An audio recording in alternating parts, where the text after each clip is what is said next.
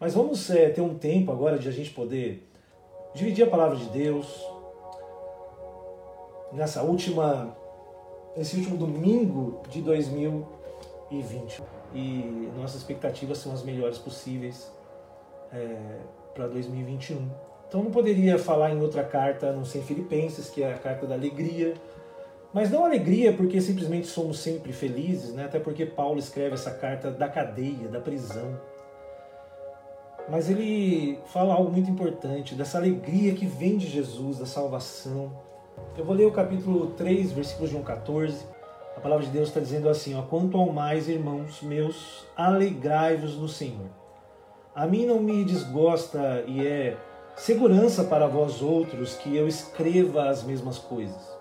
Acautelai-vos dos cães, acautelai-vos dos maus obreiros e acautelai-vos da falsa circuncisão Estou aqui no versículo 3. Porque nós é que somos a circuncisão. Nós é que adoramos a Deus no Espírito e nos gloriamos em Cristo Jesus. Que maravilha. E não confiamos na carne. Bem que eu poderia confiar também na carne. Se qualquer outro pensa que pode confiar na carne, ainda mais eu. Paulo estava dizendo isso dele mesmo. Era isso que ele estava aqui falando, né? Versículo 5: circuncidado ao oitavo dia, linhagem de Israel, da tribo de Benjamim, hebreu de hebreus, quanto à lei fariseu, quanto ao zelo perseguidor da igreja, quanto à justiça que há na lei irrepreensível. Esse era Paulo. Mas o que para mim era lucro, isto considerei perda por causa de Cristo. Sim, devemos, deveras considero tudo como perda por causa da sublimidade do conhecimento de Cristo Jesus, o meu Senhor, por amor do qual perdi todas as coisas e considero como refúgio cada uma delas para ganhar a Cristo e ser achado nele, não tendo justiça própria que procede da lei, senão a que é mediante a fé em Cristo, a justiça que procede de Deus, baseada na fé. Que maravilha! Versículo 10: Para o conhecer e o poder da sua ressurreição e a comunhão dos seus sofrimentos conformando-me com ele na sua morte, para que de algum modo alcançar a, a, ressurreição dentre os mortos. Versículo 12. Não que eu já tenha recebido e tenha obtido a perfeição, mas prossigo para, o, para conquistar aquilo que o que também foi conquistado por Jesus Cristo. Irmãos, quanto a mim, não julgo havê-lo alcançado, mas uma coisa faço, esquecendo-me das coisas que para trás ficam e avançando para as que diante de mim estão, prossigo para o alvo, para o prêmio da soberana vocação de Deus em Cristo Jesus. Não é maravilhoso isso? Nós estamos numa época em que a gente acostumadamente assiste retrospectivas, né? As retrospectivas de 2020. Talvez a gente não queira nem lembrar do que aconteceu neste ano. Acho que seja talvez um dos anos que a gente quer esquecer. Quanto mais fazer uma retrospectiva em nossas vidas. Eu acho que a, a, a retrospectiva mais difícil que a gente faz é quando olhamos para nós mesmos. É quando a gente olha e vê o que o pastor César fez esse ano, que, de, que realmente poderia ter sido para a glória de Deus e foi para de repente para a glória dele ou para a glória de outra pessoa. Essa pequena carta foi escrita, como eu disse, por Paulo é, no, em meio às prisões. Paulo estava preso, né? Paulo estava preso. Era, era o ano mais ou menos metade do segundo, né, da segunda metade do século I. Paulo estava preso em Roma. O imperador era Nero, um dos, dos imperadores mais cruéis para com os cristãos. Foi ele que matou Paulo, né, decapitou. Foi ele que crucificou Pedro de cabeça para baixo. Nero queimava cristãos nas ruas. Se existia um momento difícil de ser cristão, meu irmão e minha irmã, era no ano 61 depois de Cristo. Realmente a igreja passou por vários problemas e haviam três tipos de problemas sérios para a igreja, três tipos. O primeiro deles era a perseguição dos judeus. Né? Paulo era um dos principais perseguidores antes de ter o um encontro com Deus. Paulo ele perseguia a igreja.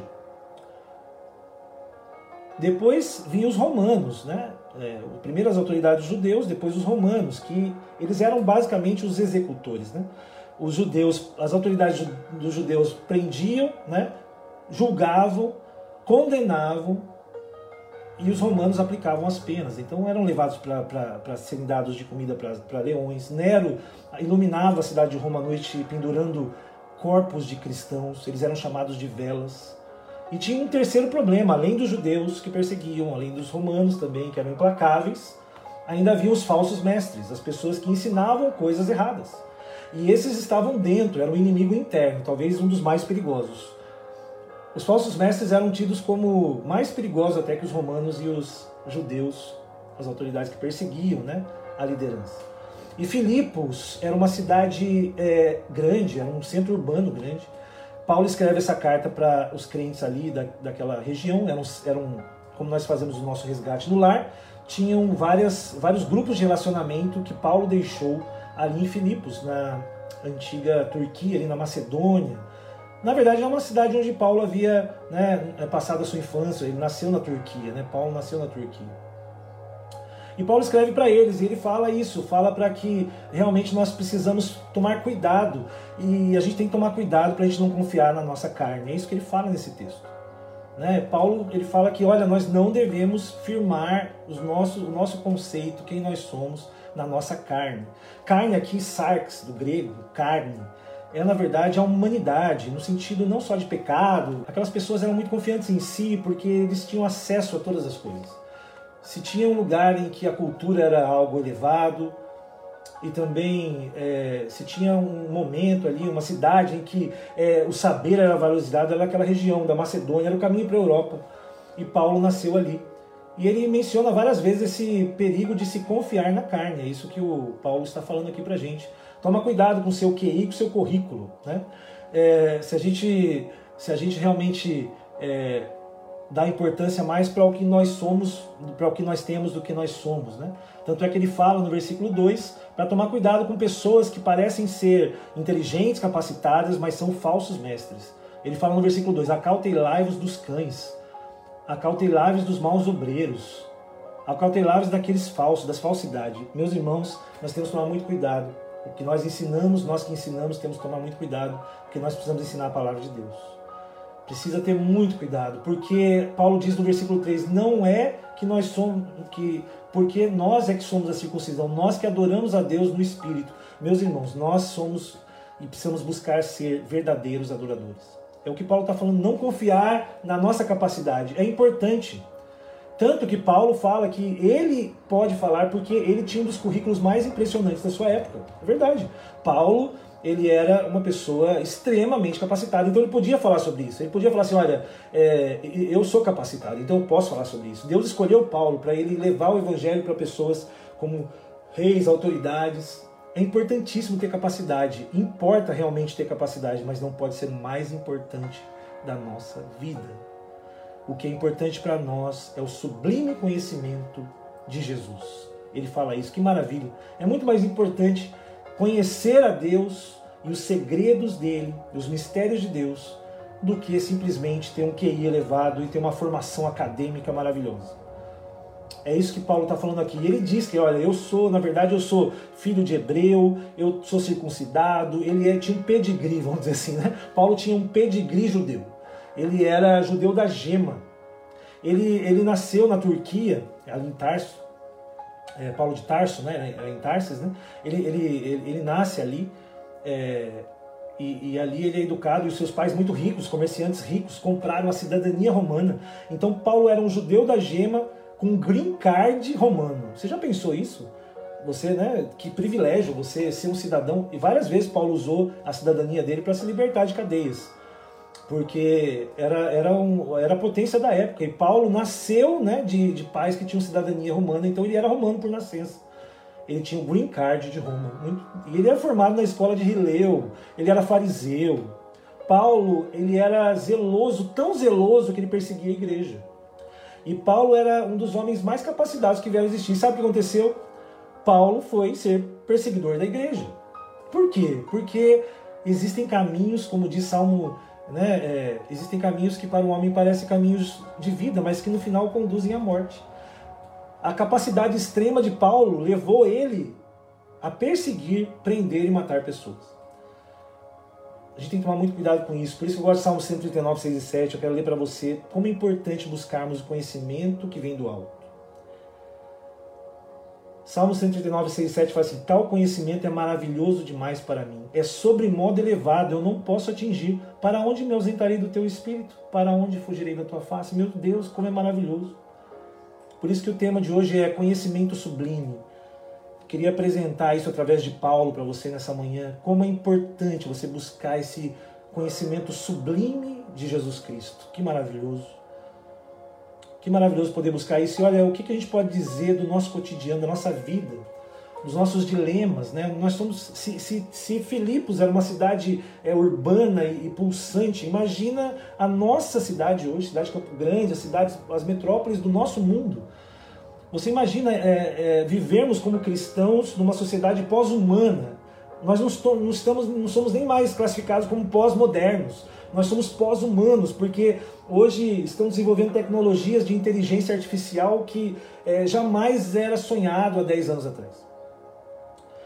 Essa inteligência que vem né, de, de, de, tecnologias que, vão, que permitem sistemas, né, através de, de logaritmos, através de toda essa programação, eles, eles fazem você simular o ser humano, sistemas que simulam o conhecimento humano.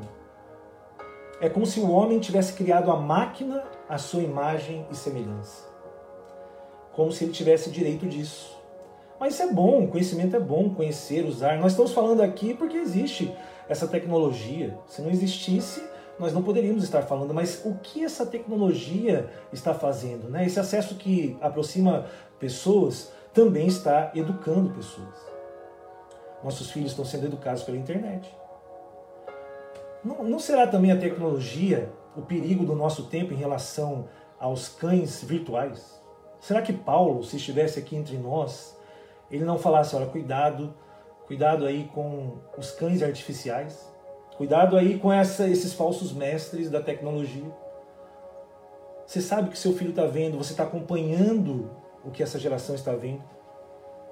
E você e eu, como pastor, estamos usando a tecnologia para o nosso bem ou contra nós? A mesma dificuldade que aqueles homens tinham em querer firmar o seu conhecimento na sua própria capacidade, nós também vivemos hoje. Nós também precisamos tomar cuidado para não depositarmos a nossa confiança em toda a tecnologia que nós temos. Em tudo isso, porque isso não substitui jamais esse conhecimento tão maravilhoso que é o conhecimento de Jesus Cristo a revelação de Deus que toma forma e se mostra e se revela de uma forma que ninguém poderia se revelar. Nada que pode ser pensado pela mente humana é capaz de chegar perto dos pensamentos de Deus. Meus irmãos e minhas irmãs, os pensamentos de Deus são mais altos que os nossos pensamentos é um conhecimento sublime que nessa manhã eu quero convidar você a, em 2021, buscar esse conhecimento sublime com mais vontade do que nós buscamos o conhecimento e as tecnologias que estão ao nosso redor, nossa formação, nosso QI, nosso currículo. E você é filho de crentes? Quinta geração de não sei o que, presbiteriano de batista. Isso é importante para você, o seu currículo. Paulo chama isso de lixo.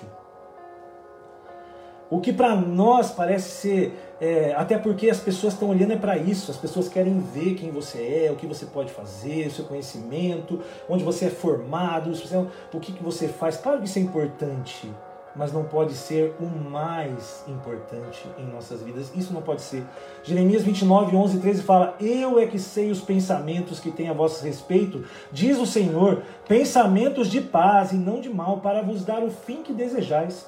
Então me invocareis, passareis a orar a mim, e eu vos ouvirei. Buscar-me-eis e me achareis quando me buscares de todo o coração. Que 2021 seja o ano da busca incansável do sublime conhecimento de Deus que a gente possa encontrar, porque o que é maravilhoso que Deus fala, se você me busca, é certo que você vai achar. Deus está ao nosso alcance. Deus está ao meu alcance, ao seu alcance. E a gente valoriza tantas coisas, mas esquece de quem está sempre conosco, que é o Senhor. Versículo 8, Paulo diz o seguinte: Sim, deveras considero tudo como perda por causa da sublimidade do conhecimento de Cristo Jesus, meu Senhor, por amor do qual perdi todas as coisas e as considero como refúgio para ganhar a Cristo. Meus irmãos, a gente tem que abrir mão de tudo para ganhar a Cristo. abrir mão de tudo para ganhar a Cristo. O que é mais importante que Jesus na sua vida e na minha vida? Nós precisamos abrir mão. Nós precisamos jogar fora segurança, cidade que a gente mora, família. A gente não tem nada mais importante. Tudo isso é lixo se a gente colocar isso no lugar de Cristo. É uma palavra difícil de, de, de, de viver. Paulo dá uma palavra muito difícil para os crentes de Filipos, muito difícil. Paulo se refere a dois tipos de fundamentos em que se é possível firmar a nossa confiança, firmar a nossa fé. Ou nós firmamos o que nós confiamos, a nossa fé, ou a gente deposita no conhecimento humano ou no conhecimento sublime de Jesus. Não tem outro fundamento. Só existe um fundamento que é Cristo Jesus. Que maravilha! Certamente o apóstolo tinha autoridade nesse assunto, né? porque ele, como disse, era uma das pessoas mais capazes da sua época. E na verdade, é, a gente precisa entender que a carne, né, o nosso conhecimento, a nossa vida, o nosso corpo, ele é necessário para viver a fé. Nós vivemos a fé no natural, porque é no natural que se usa o sobrenatural. Quando estamos com Deus, quando estivermos com Deus, a gente não vai precisar da fé nem da esperança. É claro que nós somos né, o receptáculo da fé, o nosso corpo, a nossa carne, mas às vezes o nosso conhecimento e a nossa capacidade coloca em segundo plano a vontade de Deus para as nossas vidas. Esse é o desafio, né? O Senhor trabalha a fé na nossa carne, mas a carne sem o espírito é morta. É isso que a gente crê. Salmo 139 fala desse conhecimento de Deus, esse conhecimento sublime, essa coisa maravilhosa. O salmista fala nos versículos 6 e 7 do Salmo 139, ele fala: Tal conhecimento é maravilhoso demais para mim, é sobremodo elevado, não posso atingir.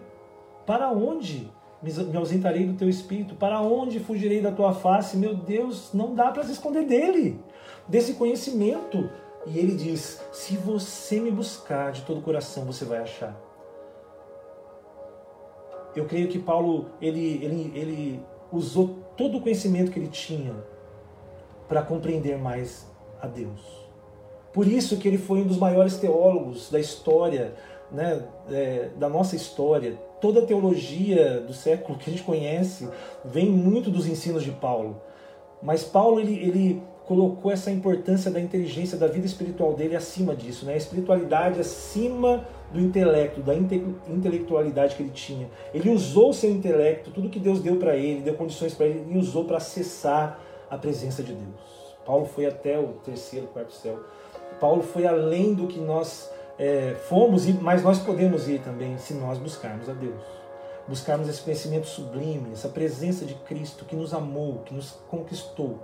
A gente precisa considerar toda a nossa vida, tudo que nós achamos que nós merecemos, como perda, como lixo, como refúgio.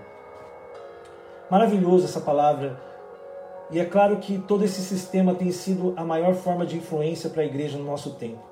Eu acho que a igreja precisa tomar muito cuidado com a questão é, desse limite, sabe? Porque tem muito a ver também com influência, com poder. As igrejas grandes têm mais condições para né, fazer as coisas.